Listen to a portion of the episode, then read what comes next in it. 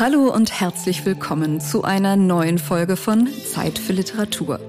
Zeit für Literatur ist ein Podcast, bei dem Autorinnen und Autoren nicht schreiben, sondern vorlesen. Und zwar aus ihren neuen Romanen und Büchern. Mein Name ist Gunda Windmüller. Produziert wird der Podcast vom Studio ZX.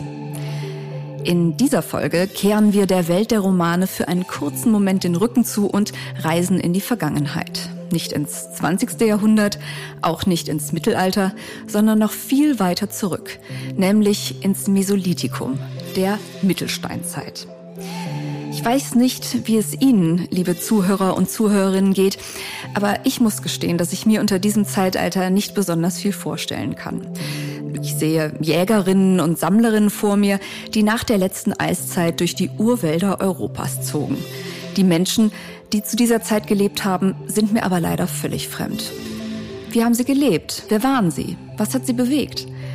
In ihrem Buch Das Rätsel der Schamanin, eine archäologische Reise zu unseren Anfängen, erschienen bei Rowold, erwecken der Archäologe Harald Meller und Bestsellerautor Kai Michel die Menschen der Mittelsteinzeit wieder zum Leben. Genau genommen eine ganz bestimmte Person, die Schamanin von Dürrenberg.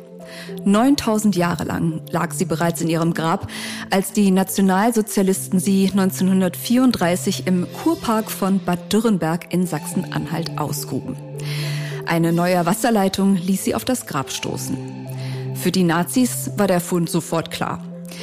Weil das Grab so reich ausgestattet war, ordneten sie die menschlichen Überreste einem weißen, blonden Mann zu, einem Urahn der Arier. Dass ein kleines Kind mit im Grab lag, interessierte sie gar nicht. Sie wollten nur ihre rassische Überlegenheit belegen.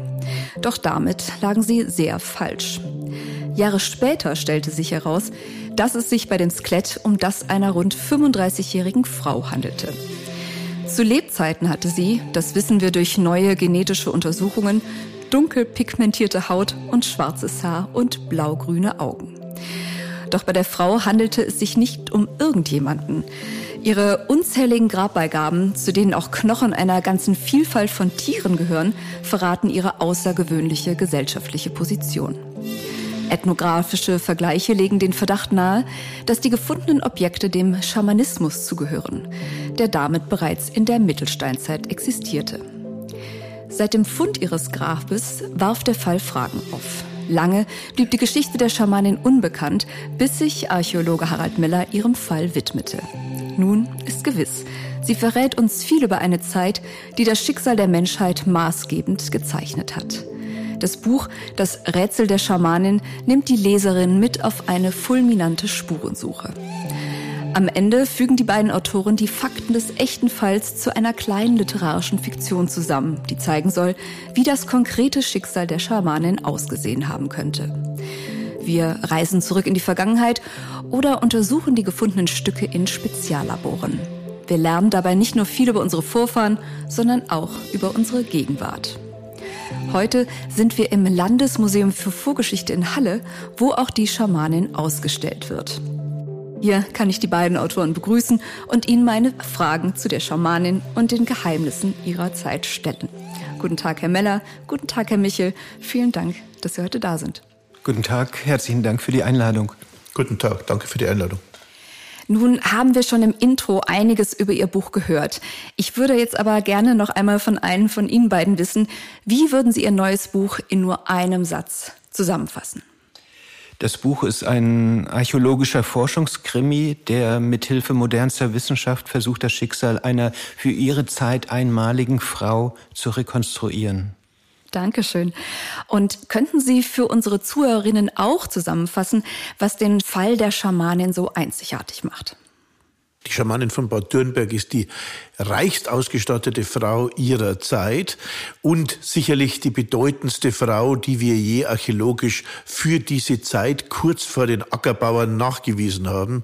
Der Fall ist deshalb einmalig, weil sie fantastisch ausgestattet ist, aber vor allem auch sehr, sehr gut wissenschaftlich untersucht ist. Und das ganz Besondere ist, diese Frau ist sicher eine Schamanin gewesen.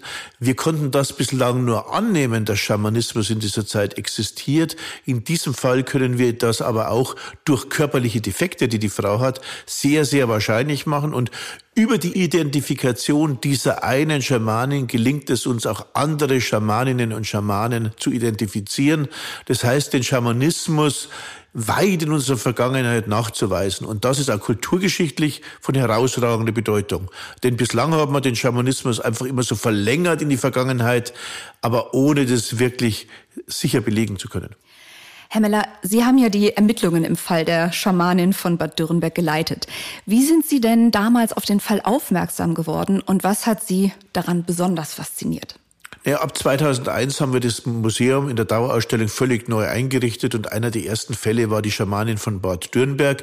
Wir haben uns dann mit den Funden beschäftigt und da fanden wir die Funde schon faszinierend und der Künstler Karol Schau hat eine fantastische Rekonstruktion hergestellt und äh, die Anthropologen zusammen mit dem Künstler haben auch mit den Archäologen vieles entdeckt, was die Schamanin beleuchtete und das auch ausgestellt. Aber Ganz entscheidende Missing Links fehlten uns und die haben wir dann bei der Nachgrabung entdeckt, die ab 2019 stattfand.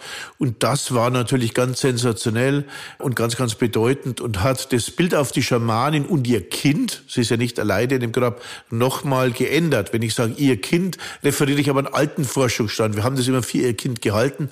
Heute wissen wir, es ist gar nicht ihr Kind, sondern es ist im Grunde ein fremdes Kind. Mhm. Und Herr Michel, wie haben Sie von der Schamanin erfahren und wie kam es dann zu der Idee, die Geschichte zu Papier zu bringen? Ich kannte die Schamanin natürlich auch schon einige Jahre und war immer fasziniert einfach von diesem Fund und den ganzen Assoziationen, die sich damit verbunden haben, auch so dieser Fantasy-Charakter, all dieses. Entscheidend für uns war damals, als klar wurde, dass man noch einmal die Schamanin und das Kind genetisch untersuchen lässt, was ja dazu führte oder in Aussicht stellte, dass wir erfahren, wie sie ausgesehen hat, welche Haarfarbe, welche Hautfarbe sie hatte. Wir würden dann erfahren, ob es ihr Kind war oder nicht ihr Kind war, welches Geschlecht dieses Kind hat. Und das war dann der Impuls, wo wir sagten, wow, äh, sie hat eigentlich das Potenzial, eine Art weiblicher Ötzi zu werden. Und insofern begannen wir dann uns an die Arbeit zu machen. Nun, es ist nicht das erste Mal, dass Sie beide zusammen an einem Buch arbeiten. Was hat die Arbeit an diesem Buch von der Zusammenarbeit an Ihren letzten beiden Büchern denn unterschieden? Die Zusammenarbeit war eigentlich ganz ähnlich, weil wir immer das ähnliche Ziel haben, etwas, das Kai Michel als Schriftsteller äh, und auch Wissenschaftler sehr, sehr gut kann, nämlich Wissenschaft populär verständlich zu machen. Nicht? Wir haben High-End-Wissenschaft in beiden Fällen. Tatsächlich übersetzt und zwar so, dass man es relativ locker, fast schon romanhaft lesen kann. In beiden Fällen, sowohl bei der Himmelsscheibe wie auch bei der Schamanin von Bad Dürnberg, arbeiten ja ganz, ganz große Ermittlerteams und bei der Schamanin von Bad Dürnberg beispielsweise auch viele Leute, die totale High-End-Wissenschaft betreiben, wie zum Beispiel am Max-Planck-Institut für Menschheitsgeschichte in Leipzig, wo ja der Nobelpreisträger Svante Pebo arbeitet, nicht? Und äh, dort sind die Ermittlungsergebnisse kompliziert und die müssen übersetzt werden, nicht? Und alle Ermittlungsergebnisse der verschiedensten Wissenschaftler zu einem Fall müssten zusammengebunden werden und dann noch in eine Geschichte verknüpft werden. Das ist nicht völlig banal. Das gibt es auch nicht so häufig in der deutschen Literatur oder der deutschen Wissenschaftsliteratur. Und ich bin sehr glücklich, dass uns das, glaube ich, bei der Schamanin sehr, sehr gut gelungen ist. Und dieser vielleicht einer der bedeutendsten Fälle in der Archäologie Mitteleuropas ist dadurch in seiner Aufklärung und im Prozess der Aufklärung transparent geworden. Sie verfolgen praktisch die Arbeit der Wissenschaftler nahezu live mit und man ist dabei. Und wir haben hier im Unterschied zu den Büchern zur Himmelsscheibe aber die Wissenschaftler mehr in den Mittelpunkt gestellt. Wir selbst haben uns, glaube ich, relativ zurückgenommen und haben immer den einzelnen Kollegen gezeigt, wie die Kollegen aus ihren speziellen Fächern mit unglaublich interessanten neuen Methoden den Material noch die letzten Ergebnisse herauskitzeln und so ganz, ganz entscheidend die Puzzleteile beitragen, dass wir ein konsistentes Bild dieser wichtigsten Frau des Mesolithikums bekommen.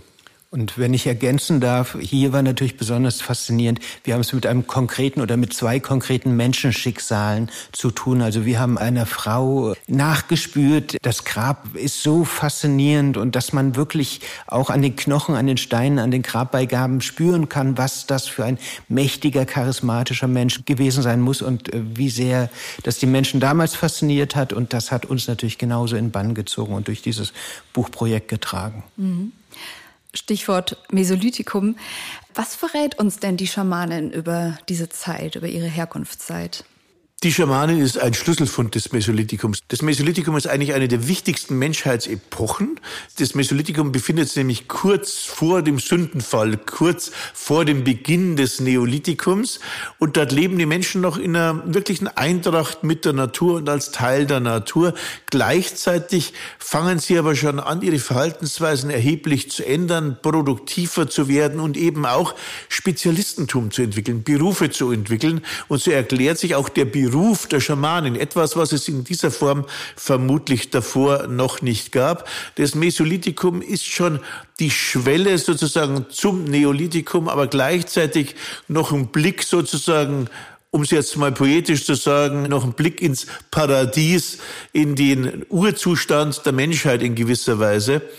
Und äh, dieser Blick darauf ist für uns selbst sehr, sehr wichtig. Nicht?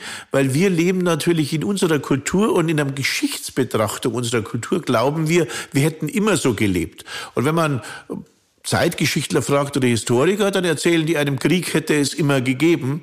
Aber natürlich sind es nur die schriftlichen Quellen. Wenn wir als Archäologen zurückschauen ins Mesolithikum, ins Paläolithikum, dann sehen wir beispielsweise, es gibt Aggression, aber keinen Krieg. Und das ist ganz wichtig, nicht? Für uns selbst ist wichtig, unsere eigentliche Natur des Menschen zu verstehen.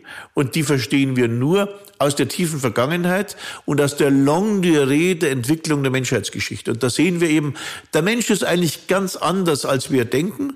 Und wenn Sie in Urlaub fahren, dann rekonstruieren Sie sozusagen mesolithisches und paläolithisches Leben äh, in der Regel und äh, dann kehren Sie zurück in einen gewissen Urzustand der Schamanin. Apropos Sündenfall, wir befinden uns mit der Schamanin im Mesolithikum natürlich auch in der Zeit vor dem patriarchalen Sündenfall. Das reichste Grab Europas dieser Zeit gehört einer Frau. Und dieses Grab ist exorbitant viel reicher als alle anderen Gräber.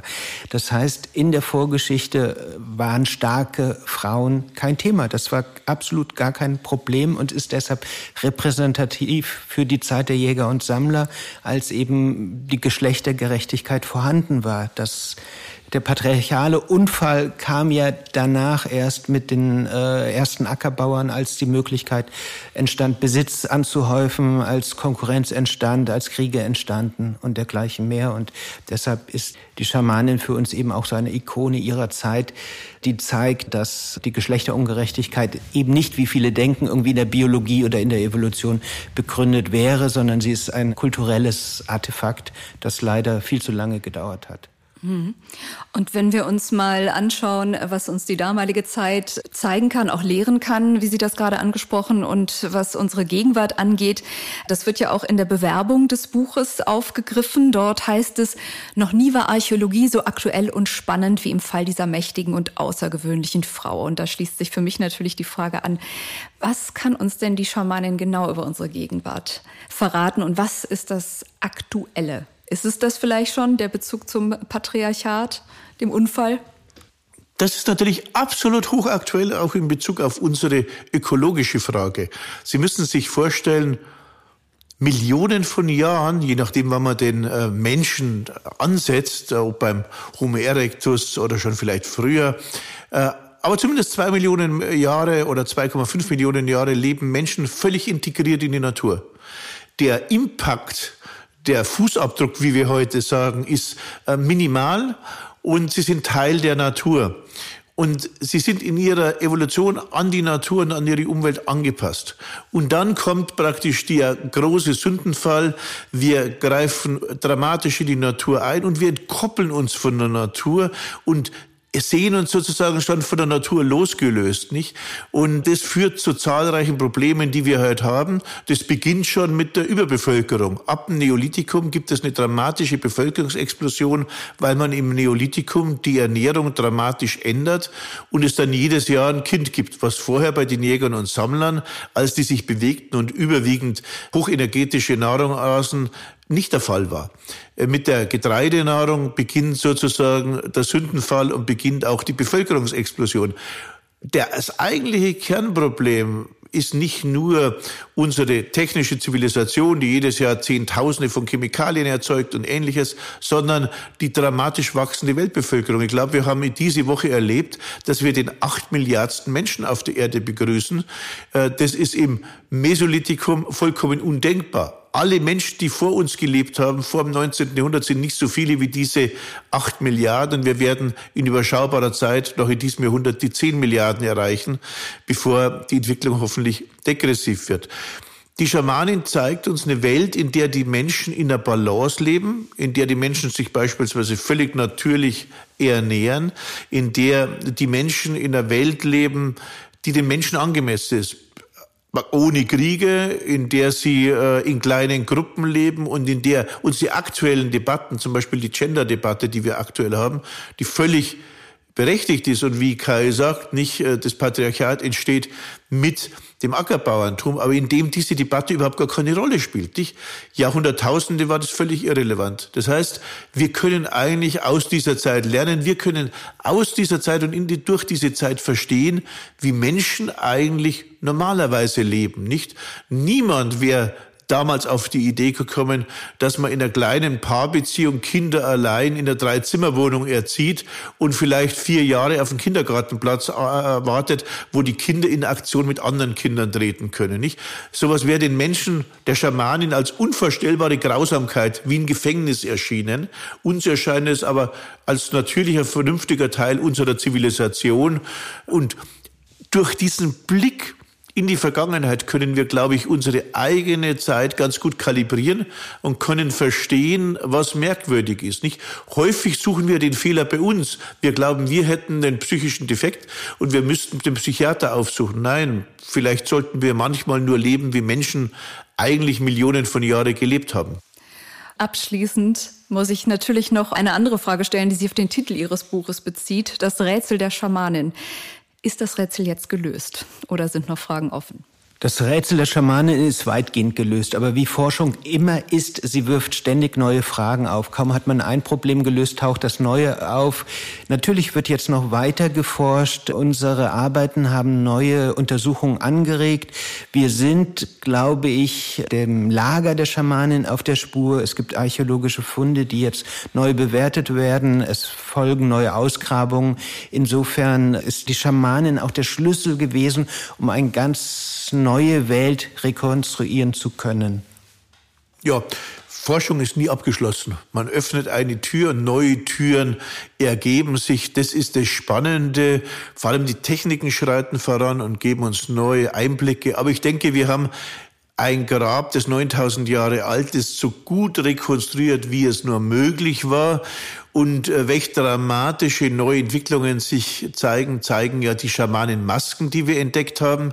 Diese Masken äh, sind Jahrhunderte später niedergelegt und belegen, dass das Grab der Schamanen fünf, sechs, siebenhundert Jahre lang verehrt wurde, belegen aber auch, Probleme, wie wir sie heute auch haben. Es gab in dieser Zeit, als die Masken niedergelegt wurden, eine dramatische Klimaveränderung.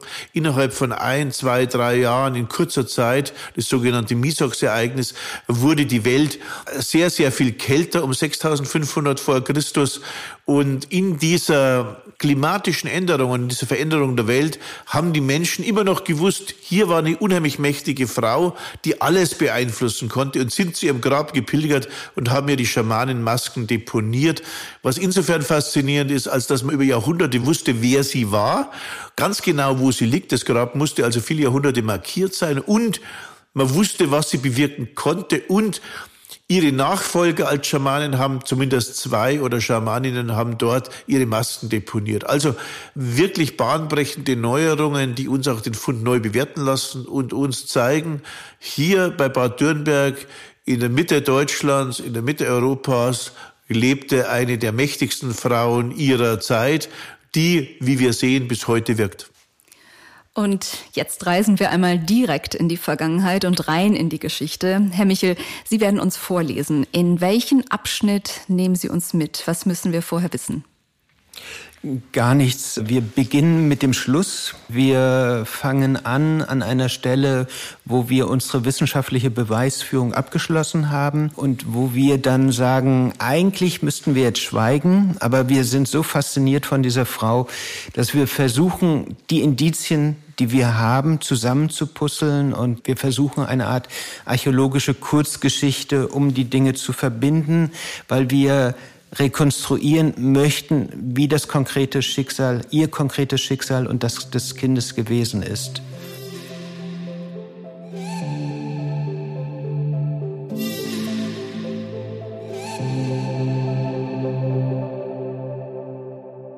Ich lese etwas aus dem Schluss, der Tod der Schamanin. Angehende Schamanen werden von den Geistern in ihre Einzelteile zerlegt. Diese kochen die Knochen, befreien sie vom alten Fleisch, setzen sie neu zusammen und erwecken sie zum Leben. Diese schamanische Vorstellung aus Sibirien haben wir am Anfang unseres Buchs vorgestellt. Auch wir haben das unter Schamanismus Verdacht stehende Grabensemble in seine Einzelteile zerlegt, jedes noch so kleine Knöchelchen penibel untersucht, um dann alles wieder zusammenzusetzen. Nun tritt uns eine Gestalt entgegen, die uns sprachlos macht. Es ist eine solch faszinierende und bedeutende Frau, dass sich die Menschen noch Jahrhunderte später voller Bewunderung von ihr erzählten. Wollten wir dieser schamanischen Transformation vollenden, müssten wir nun alles zum Leben erwecken und schildern, wie unsere Heldin wirklich war. Das können wir natürlich nicht. Hier endet die Wissenschaft. Case closed. Doch da es sich um eine solch außergewöhnliche Frau handelt und wir selbst alles dafür geben würden, noch viel mehr über sie zu erfahren, möchten wir uns am Ende unseres Buches an eine faktengestützte Spekulation wagen. Keine Frage, das kann nur Fiktion sein. Aber wir haben so viele Details auch medizinischer Natur gesammelt, dass wir glauben, sie zu einer Schicksalsgeschichte zusammensetzen zu können, um unsere Lösung des Rätsels der Schamanin zu präsentieren. Wir werden uns an keinem Roman der Archäologie aller C.W. Cerams Göttergräber und Gelehrte versuchen. Wir skizzieren nur eine archäologische Kurzgeschichte und beschränken uns dabei auf die Aspekte ihres Lebens, für die wir Hinweise besitzen. Eine Love Story haben wir also nicht zu bieten und auch keine allzu spektakulären Wundertaten. Zumindest aber können wir besten Gewissens behaupten, based on a true story. Sie erinnerte sich nicht mehr, wann es angefangen hatte. Es war schon immer da, dieses Gefühl, anders zu sein. Nicht, dass sie es sein wollte, sie merkte nur, die anderen gingen besonders mit ihr um. Sie gehörte nie ganz dazu. Wann immer sie versuchte, die Distanz zu überbrücken, bemerkte sie, wie die anderen erschraken, unmerklich nur. Sie sah geweitete Augen, ein Erstarren, ein leichtes Abrücken. Die anderen beteuerten, sie bilde sich das nur ein. Aber das war ja albern. Jeder im Lager wusste, es war besser, wenn sie nicht mitging. Nicht zur Jagd, nicht zum Fischen. Die Gefahr war zu groß. Sie sollte zu Hause bleiben. Alle kannten die Geschichten, wo man sie doch einmal mitgenommen hatte, wo sie so begeistert war und alles nicht fassen konnte, ihren Blick überall hinwendete und den Fischadler am Himmel verfolgte, bis es geschah und die Geister über sie kamen. Sie konnte den Adler nicht mehr erkennen, alles verschwamm. Die Welt verwandelte sich in eine der Schemen und Schatten. Sie schrie, stürzte. Sie hörte die verschluckten Schreie der anderen, während sie den Kopf nach vorne beugte, die Augen schloss und hoffte, die Geister verschwenden genauso schnell, wie sie gekommen waren. An eine Jagd war nicht mehr zu denken. Alle wollten schleunigst zurück. Die Gefahr erschien zu groß, in einer bereits aufgeschreckten Geisterwelt ein Leben zu nehmen. Wer weiß, was das entfesselte. Ihren Eltern war früh aufgefallen, dass mit ihr etwas nicht stimmte. Immer, wenn sie den Hals verrenkte, weil sie, neugierig wie sie war, alles mit dem Blick verfolgen musste, und sei es ein Stern am Himmel, kam es über sie. Ihre Augen entfalteten ein Eigenleben, und was für eins. Sie selbst sah Dinge, die sie sonst nicht sah. Undeutlich nur, sie versuchte herauszufinden, was es war. Ihr wurde schummrig. Angst packte sie. Was geschah da mit ihr? Klärte sich ihr Blick wieder, sah sie den Schrecken auf dem Gesicht der Eltern. Fürchteten sie sich vor ihrem eigenen Kind? Sie erfuhr, dass ihre Augäpfel wild nach unten und oben geschlagen hätten. Niemand hatte je so etwas gesehen. Im Lager tuschelte man, es habe sich ein verrückter Geist in ihr eingenistet. Man ging mit ihr flussabwärts zur alten Frau auf dem Berg, hoch über dem Wasser, die über alles Bescheid wusste. Sie hatte sich vor der Alten gefürchtet, das weiß sie noch, aber nicht verstanden, was da geschah. Sie war ja noch klein. Sie erinnerte sich an rauchmurmelnde Worte, es zischte und tausend Gerüche bissen ihr in die Nase. Es wurde gesungen, sie wurde auf eine Matte gebettet, sie sah noch, wie die Alte lange mit den Leuten aus dem Lager sprach, dann schlief sie ein. Sie träumte von einem Rehbock, den sie durchs Unterholz folgte. Seither sollte sie im Lager bleiben. Die Eltern hatten ihr verboten, in den Himmel zu gucken. So saß sie da, nach vorne gebeugt. Das war am sichersten. Auch vermied sie die ängstlichen Blicke der anderen. Sie grübelte, was mit ihr geschah. War sie allein, neigte sie den Kopf nach hinten und drehte ihn zur Seite. Sie wollte wissen, was sich ihr zeigte, wollte erfahren, ob sie mit diesen Wesen, es waren doch solche, sprechen konnte. Sie hörte den Erwachsenen zu, kannte bald alle Geschichten. Das waren die einzigen Abenteuer, die sich ihr boten. Sie war so neugierig, sie half, wo sie konnte und lernte schnell. Ob es darum ging, Weiden zu flechten, nicht ohne vorher die Rinde abzuschaben. Sie erfuhr, wie man Kräuter und Pasten anrührte, Farbe herstellte und welche Zeichen wo auf den Körper zu malen waren. Sie war geschickt im Herstellen von Pfeilspitzen. Kaum wurde ein Tier ins Lager gebracht, war sie die Erste, murmelte wie die anderen die Worte, mit denen dem Tier gedankt wurde, dass es dem Menschen half zu leben. Bald sprach sie laut mit, irgendwann war sie die Einzige, die zu den Geistern der Tiere sprach. Ganz gleich, was sie tat, sie tat es höchst konzentriert. Oft versank sie in einer Traumwelt. Die Dinge redeten zu ihr. Sie lernte ihre Träume zu lenken. Immer ging es hinaus in den Wald, an den Fluss, Sie sprach mit den Tieren und Wesen, die sie nicht kannte. Den Rehbock traf sie häufig. Sie erlebte Abenteuer und versuchte so oft wie möglich in dieses Reich jenseits des Alltags zurückzukehren. Wenn sie dann den anderen davon erzählte, weiteten sich deren Augen, bald auch deren Ohren. Man bat sie zu schildern, was sie da sah.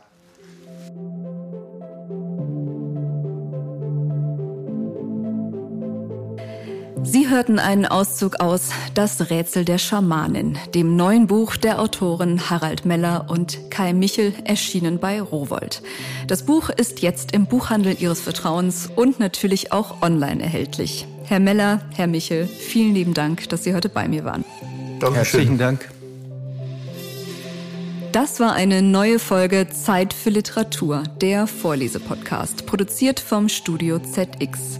Mein Name ist Gunda Windmüller. Schön, dass Sie sich heute Zeit für Literatur genommen haben und bis zum nächsten Mal.